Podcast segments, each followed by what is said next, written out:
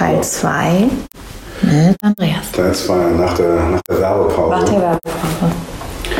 Das Bild der Werbepause passt dann auch wunderbar zu dem mit der Zugbrücke,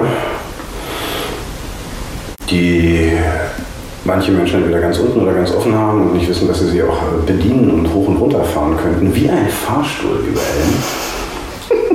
so, auch dafür könnte man ein Erklärvideo dann machen, auch für die, für die menschliche Zugbrücke sozusagen. Ja, also ich glaube, dass, dass das total viel Tolles anrichten könnte. Ähm, Menschen sich selbst gegenüber, wenn sie diese Art von, von Zugbrücke nach innen auch bedienen können. Ähm, also auch ab und zu mal, mal runterfahren, um dann vielleicht also gerade auch diesem dauerbrabbelnden Ding zwischen unseren Ohren auch mal zu sagen, so, du wurdest gehört und jetzt darfst du mal Urlaub machen und äh, Pause machen. Ähm, aber auch bis alle möglichen anderen Sinneswahrnehmungen, die, die einfach alle mal da sind. Also, ne, wie vorhin schon gesagt, dass das äh, ist mir auf den Magen geschlagen, ist mir an die Nieren gegangen und Co. Äh, wenn wir nicht permanent super, super, super mit uns umgehen, was glaube ich die wenigsten Menschen tun, wenn sie, wahrscheinlich auch der Dalai Lama ärgert sich mal über irgendwas. Ähm, aber dann redet, redet eigentlich der ganze Körper permanent mit einem.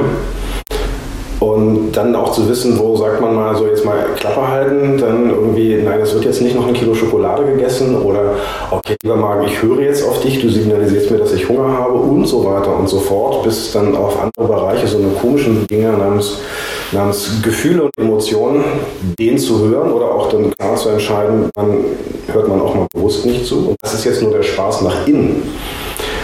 Und der Spaß nach außen, das ist halt, glaube ich, der, der Menschheit, um jetzt mal so ganz allgemein zu floskeln, ähm, gut tun würde, wie gesagt, mit dem Aufhänger auch mit Gefühl und nicht mit Leid, dann, dann zu sagen, okay, ich kann auch wirklich mitfühlen, aber ich muss auch nicht die ganze Zeit mitfühlen und vor allen Dingen nicht, nicht mitleiden da nach innen wie auch nach außen sozusagen den Hebel oder gerne auch die äh, Fernbedienung, vielleicht gibt es auch eine App dazu, dann für die eigene emotionale, sensorische Zugbrücke nach innen und auch nach außen zu haben, das und es in der Hand, im wahrsten Sinne des Wortes in der Hand zu haben, ich glaube, das könnte der Menschheit sehr, sehr gut tun. Viele Leute, die einfach aus der Not geboren die Zugbrücke permanent hochgezogen haben und sagen, ich will das gar nicht mitkriegen.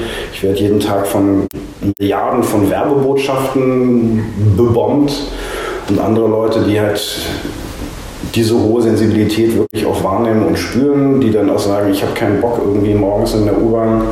Also das ist, wenn es nicht schon klar geworden ist, so ein bisschen mein, mein, mein Hassbild dann auch leicht. Äh, dann die, die schlechte Laune der anderen Leute, die keinen Bock auf ihren doofen Job haben, den sie machen müssen, dann, dann immer wahrzunehmen und die aber auch in anderen Situationen die Zugbrücke bewusst runterfahren können und sagen können, ich möchte aber auch sowohl meine eigene Freude wirklich spüren können, als auch die Freude meiner Mitmenschen wirklich wahrnehmen können. Und ich möchte auch bewusst vielleicht mit einem anderen Menschen mitfühlen können, wenn er traurig ist, ohne auch mitleiden zu müssen. Und das selber so einigermaßen in der Hand zu haben, bedienen zu können und entscheiden zu können, wann will ich welchen Zustand haben, boah, was für ein Geschenk für die Menschheit. Merci. Hm, du hast jetzt über intra- und interpersonelle Unterschiede gesprochen. Also was würde es für einen Unterschied machen oder wenn man das könnte, wenn man es steuern könnte, per App oder einfach für sich selbst. Das war nicht Internet. ernst gemeint. Das bitte. weiß ich, das weiß ich. Ich möchte es nur zum Protokoll geben. Ja, das ist im Protokoll. Danke. Ähm, aber die Selbststeuerung quasi dann tatsächlich ähm, funktioniert. Ähm, kannst du dir auch äh, gesellschaftliche Konsequenzen und Veränderungen vorstellen? Also eine der ähm, Autorinnen, die schreiben oder die schreibt über Hochsensitivität. Ähm, Aaron sagt, es sind 20 Prozent nur in der Bevölkerung. Woher diese Zahl jetzt kommt, wir nehmen sie mal an. Nehmen wir mal jetzt einfach an, wir würden die auf 80 tun. Und die Leute hätten nicht nur eine Hochsensitivität, sondern hätten auch eine tatsächliche, könnten das steuern und wären zuerst, zuerst einmal sensitiv und außerdem hätten eine große Kompetenz in der Selbststeuerung. Könntest du dir gesamtgesellschaftliche Vorteile, Nachteile denken? Ich, fange mal tatsächlich mit den, mit den Nachteilen gerade an. Also wenn wir uns sowas wie, wie Luftverschmutzung oder auch alleine Lichtverschmutzung anhören, äh, anhören, ja genau, da war ich schon geistig ein bisschen weiter. Ja, Akustik, genau. genau also weil ich, ich auch merke, dass ich entweder mit zunehmendem Alter oder mit irgendwie äh, immer häufiger runtergelassener Zugbrücke auch immer empfindlicher für, für Geräusche werde. Ähm, herrje, wo kann es hingehen? Es kann äh, DIN-Normen und Gesetze geben dafür. Das äh, wäre eher eine äh, nicht so schöne Vorstellung für mich persönlich, wenn man irgendwie das alles regeln wollen würde im Sinne von, von Vorschriften. Ähm, also ich glaube, da wäre ich für einen sehr stark deregulierten Bereich tatsächlich, wenn es tatsächlich um, Wahrnehmung und Emotionen und Gefühle geht. Ähm, aber ich glaube, also das Bild jetzt irgendwie, jeder, jeder hätte den, den, den persönlichen Hebel, die, die App, die Fernbedienung dafür. Ähm, und das also dann könnte es vernünftig laufen, wenn die Menschen halt tatsächlich auch ein Verständnis dafür haben, wann sie sich womit auch gut tun. Wenn man jetzt einfach nur sagen würde, so mit einem irgendwie, ob das jetzt die Fee ist oder der göttliche Funken oder wer auch immer, der die, der die App alleine in der Hand hat und alle Zugbrücken werden auf einmal runtergefahren, dann wären, glaube ich, ganz, ganz viele Menschen komplett überfordert. Also plötzlich so, boah, was da alles auf mich einprasselt und ich rieche und ich schmecke und ich höre und ich fühle und dann noch äh, weitere Sinneskanäle, die, die mich jetzt gerade voll bomben. Also das, ich stelle mir jetzt gerade vor, ich laufe halt durch einen Schilderwald mit sieben Milliarden Botschaften und dann gucke ich noch auf mein Telefon, dann blinkt dauernd rot und dann habe ich auch noch Werbebanner auf, der, auf dem Telefon und, und so weiter und so fort. Mich piekst jemand und ich habe auch noch sieben verschiedene Kopfhörer auf und so. Und ähm, also das könnte halt die Gefahr sein, wenn man sozusagen einfach nur irgendwie sagt, so hey, lass deine Zugbrücke runter, sei jetzt einfach dünnhäutig und man hat halt nicht den Mechanismus des auch bewussten Hochfahrens dazu selber in der Hand. Ähm, also wie gesagt, die Gefahr, wenn es einfach nur geht, öffnet euch alle und lasst eure hohe Sensibilität zu, die, wie gesagt, dicke große Fußnote nach meinem Verständnis weitestgehend jedem Menschen schon mitgegeben wurde. Ähm, dann glaube ich, also massive Überforderung und wenn sie es nicht schon ist, würde die Menschheit komplett verrückt werden. Mhm. Der große Vorteil, dass, ja, ich kann es eigentlich fast immer nur wieder auf diesen Aspekt des, des Mitgefühls einfach mal, mal zurückbringen. Und für mich ist das halt ein, ganz persönlich ein, ein Riesengeschenk, ist halt wirklich auch bewusst einsetzen zu können und, und zu sagen, ich bin jetzt wirklich voll und ganz bei dem anderen Menschen. Da spielt halt auch noch ein anderer Aspekt mit rein, also Affentheater und, Co. schon genannt. Ähm, und jetzt nicht nur auf das arme Gehirn geschoben, was ja auch total toll und nett und friedlich und freundlich sein kann, ähm, aber irgendwie so einen, so einen engen Verwandten namens Ego auch noch hat und das Ding auf eine gewisse Art und Weise einfach auch mal ein bisschen klein zu drehen und zurückzustellen, ist, glaube ich, eine ganz wichtige Voraussetzung, um überhaupt bei jemand anderem auch sein zu können. Und diese Erfahrung wirklich auf, auf emotionaler Ebene dann mit, mit jemandem teilen zu können, also Stichwort jetzt einfach nur reingeworfen, so, so Augenkontakt, Eye Contact Experience gibt es, glaube ich, in jeder größeren Stadt. Also alleine nur über den Sinneskanal mehr oder weniger, jetzt mal ganz dramatisch formuliert, mit in die Seele eines anderen Menschen eintauchen zu können. Was für ein grandioses Gefühl, für eine unglaubliche Erfahrung. Und das noch auf, auf anderen Ebenen. Also ich weiß nicht, ob man gemeinsam riechen kann und über die Nase in einen anderen Menschen sich reinzufühlen. Weiß ich gar nicht so genau. Okay, okay, nächste Frage. So, so wirklich will. Aber sozusagen Virtual Reality, aber verdammte Axt in echt und auf mehreren Ebenen von, von Sinneseindrücken. Wie großartig kann das sein? Und da aber auch zu wissen, jetzt wirklich so aus meiner ganz persönlichen Sicht gesprochen, ich kann das sehr gut im 1 zu 1, das macht mir total Spaß, aber mit steigender Personenzahl kann es mich halt auch manchmal überfordern. Also wir hatten da auch schon mal drüber gesprochen. Ich habe gerade gestern eine Anfrage gekriegt für einen Workshop mit 27 bis 30 Menschen. Und da habe ich mir tatsächlich auch gewünscht, kann ich gerade noch so machen, wenn die Bock haben mitzumachen und wenn ich auch davon ausgehen kann, dass da keine massiven schwelenden Konflikte mit in den Raum gebracht werden. Also weil das irgendwie schlechte Laune von 30 Menschen parallel auszuhalten, das mag ich mir nicht unbedingt antun. Mhm. Yes. Das, also, ja, das nochmal vielleicht, und das das könnte halt auch nochmal ein Aspekt der Überforderung sein. Und das, wie gesagt, das kann halt sowohl Fluch als auch Segen sein, wenn man nicht in der Lage ist, es einigermaßen auch zu steuern, sich nicht bewusst ist, wie bin ich jetzt eigentlich gerade drauf, bin ich wirklich total stabil und kann, um bei dem Bild zu bleiben, irgendwie auch, sagen wir mal, zehn schlecht gelaunte Menschen ertragen. Oder ist mir eigentlich einer zu viel und ich bleibe heute mal ganz alleine zu Hause und lasse auch keinen an mich ran und vielleicht mhm. auch mal für ein paar Minuten nicht mal mich selber an mich ran. Merci. Ähm, ich gehe nochmal zurück zu dem, in welche Ecke wird oder würdest du Hochsensitivität stellen? Und wir haben über Neurologie und auch über die Physik gesprochen. Und für mich jetzt ähm, die tatsächlich und einfach, einfach sagen, nö. Moment. ähm, weil wir viel darüber gesprochen haben. Wieso denkst du, dass ähm, Hochsensitivität mit Spiegelneuronen zu tun haben könnte? Also ich mache ein, ein deutliches Ausrufezeichen dran. Ja. Ähm, also sozusagen also Ja und Ausrufezeichen hat was damit zu tun. Äh, das hat mir ganz schnell irgendwie mein, mein Zweithirn oder vielleicht Ersthirn namens Bauch gesagt.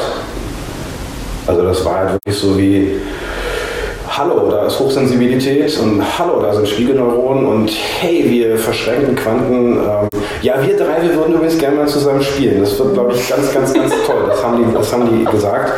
Ähm, und da, da hat mir, wie gesagt, mein Bauch ganz massiv und deutlich signalisiert, dass die auch unbedingt zusammen spielen sollten, weil sie es nämlich tun. Und dass das vielleicht auch mehr oder weniger irgendwie dieselbe Story ist, nur aus drei unterschiedlichen Perspektiven rangepackt. So wie ich bisher Spiegelneuronen verstanden habe, weder als studierter Biologe noch ausgebildeter Diplom-Neurologe oder ähnliches dazwischen. Also nach meinem Verständnis, das sind die Dinger, ob die jetzt nun wirklich im Gehirn angesiedelt sind oder meine halbe These, dass das im Hirn vielleicht eigentlich nur die Signallämpchen sind, die anzeigen, dass da gerade irgendwas passiert und die Funktion vielleicht ganz woanders eigentlich stattfindet. Ähm, also ich habe es so verstanden, die Dinger da oben im Hirn sind dafür zuständig und verantwortlich, dass ich gähne, wenn ich einen gähnenden Menschen sehe. Mhm. Und da hat mir bisher noch keiner irgendwie plausibel machen können, dass sich das nur aufs Gähnen beschränkt und es gibt irgendwie auch andere Untersuchungen. Das ist, den glänzen jetzt, glaube ich, der Carpenter-Effekt der auch zeigt, dass auch äh, unsere Muskeln angesteuert werden. Wenn ich sehe, wie jemand anderes den Arm hebt, dann, und das hat nicht was mit reinem Mitgefühl zu tun, weil das auch wohl bei Roboterarmen funktioniert. Es sei denn, Roboter haben halt auch wahnsinnig viele Gefühle und sind hochemotional. Sie sind auf dem Weg. Also, dass da irgendwo oben etwas in uns drinsteckt, oben oder unten oder wo auch immer, dass wir ähm, etwas nachvollziehen und nachempfinden können. Ähm, dass das total viel mit Evolution und Lernen und Aufwachsen zu tun hat, erscheint mir hochgradig sinnvoll. Also wer auch immer den Plan gehabt hat, good job. Ähm, mir hat so ein Aspekt beispielsweise beim Sport unglaublich geholfen. Ich konnte halt Bewegungsabläufe von anderen Leuten sehen, irgendwie live und real auf dem Basketballplatz oder Leichtathleten im Fernsehen und habe deren Bewegungsabläufe sozusagen in mir ablaufen lassen können und spüren können. Und hatte das Gefühl, wie fühlt sich das an, wenn jemand diese Bewegung, jene Bewegung und sonst irgendwas macht. Das hat es mir einfach total leicht gemacht in vielen Sportarten, außer beim Skifahren möglicherweise. ähm, und ob das jetzt, wie gesagt, Spiegelneuronen sind, die da irgendwo äh, hinter unserer Stirn angebracht sind, oder ob die insgeheim eigentlich im Ohrläppchen oder im kleinen Zeh stecken, oder, oder, oder, oder. Und ob jetzt irgendwo das die tatsächlichen Zahnräder sind oder nur Anzeigelampen, die sagen, dass irgendwo anders irgendwo was passiert, keine Ahnung. Aber dieses Prinzip oder das Konzept dieser Spiegelneuronen, so wie das bisher entdeckt und verstanden wurde, und das ist ja auch noch nicht so ewig lange her, erschien mir sowohl schlüssig als auch ey, echt sinnvoll. Ja. Merci. Das gleiche Spiel mit der Quantenphysik. Oder String Theory, was ist ja nicht, äh, ne? also beziehungsweise wir stecken das Buch jetzt einfach in die Physik. Es geht nicht darum, dass du es erklärst, sondern eher, dass ähm, wirklich nur die Assoziation wie kommst du auf diese Idee? Ja. Ne? Also wo, wo, wo fangen die an miteinander zu spielen? Es geht nicht darum, dass du String Theory oder Quantenphysik ähm, erklärst. Würde ich jetzt ne? Erst bitte.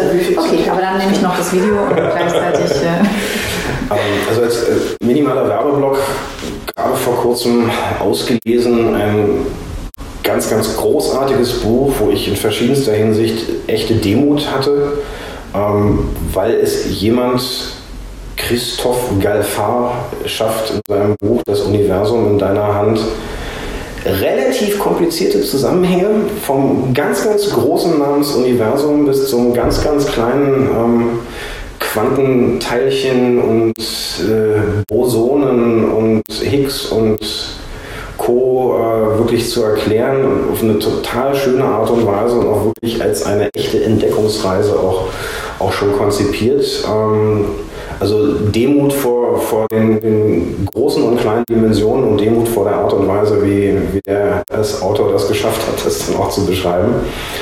Ähm, und das, das greife ich mal einfach so jetzt gerade raus. Also ohne, wie gesagt, Quantenmechanik und, und Stringtheorie erklären zu wollen, weil ich das auch immer nur so für, für gefühlte dreieinhalb Minuten eigentlich selber verstehe. Ähm, also von dem Aspekt, der für mich nach wie vor faszinierend ist, dass wir aus 99, dann setzt man glaube ich mindestens weitere 9 Neunen äh, hinter das Komma Prozent aus nichts bestehen, auch mit Ü geschrieben.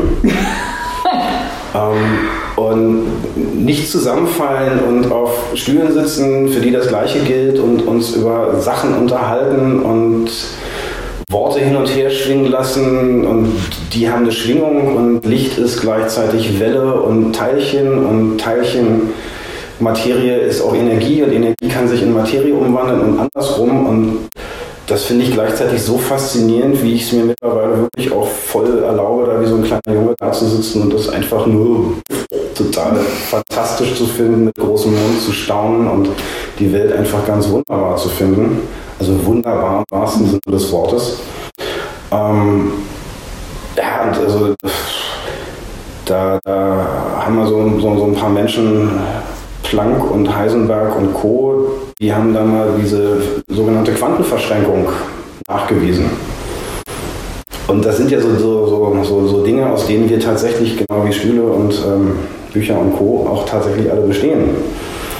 Und wenn da zwei Elektronen, die irgendwie aus demselben Atom stammen und dann ans unterschiedliche Ende jeweils des Universums gebracht werden, wenn die direkt miteinander durch diese Quantenverschränkung miteinander kommunizieren. Und das geht jetzt nicht um Informationsaustausch und irgendwie drei Sekunden später macht dann das andere, sondern sie sind miteinander direkt verbunden dann hat mir da irgendwie wahrscheinlich eher mein Bauch als mein Kopf gesagt, ja, wenn wir aus dem Krempel bestehen, ist ja klar. dann ist das bei uns halt irgendwie auch so. Und wenn wir äh, Menschen alle irgendwie aus Sternenstaub bestehen, dann gibt es da vielleicht auch zwischen den Menschen irgendwo irgendwelche Verbindungen. Und dann, ob das jetzt nun Spiegelneuronen sind oder nicht, aber dass da irgendwo auch irgendwelche sehr, sehr, sehr, sehr, sehr kleinen Teilchen miteinander kommunizieren, da muss mir erstmal einer beweisen, dass das nicht so ist. Das wäre im wahrsten Sinne des Wortes, oder das ist für mich ganz natürlich. Mhm.